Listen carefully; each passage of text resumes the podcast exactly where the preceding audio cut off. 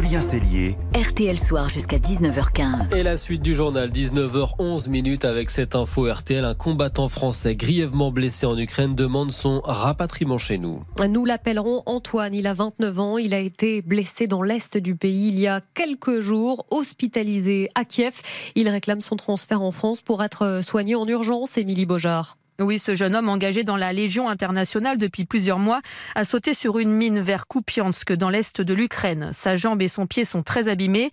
Il a été évacué du front et transféré euh, vers un hôpital militaire à Kiev, mais les médecins sont surchargés et il risque l'amputation. Antoine demande donc un rapatriement en urgence vers la France. Les Ukrainiens n'ont pas la logistique ni les bras pour l'organiser. De son côté, la France assure ne pas être au courant de ce cas. C'est aussi la première fois qu'un combattant français demande un rapatriement. Alors, dans l'urgence, un élan de solidarité fait de soldats, de civils, de bénévoles euh, s'est monté ces dernières heures pour organiser une opération de sauvetage pour véhiculer Antoine jusqu'à la frontière polonaise. Ils ont loué une ambulance, ont trouvé un anesthésiste et un infirmier pour l'accompagner, mais cela coûte de l'argent, beaucoup. Ils auraient réussi à trouver les fonds.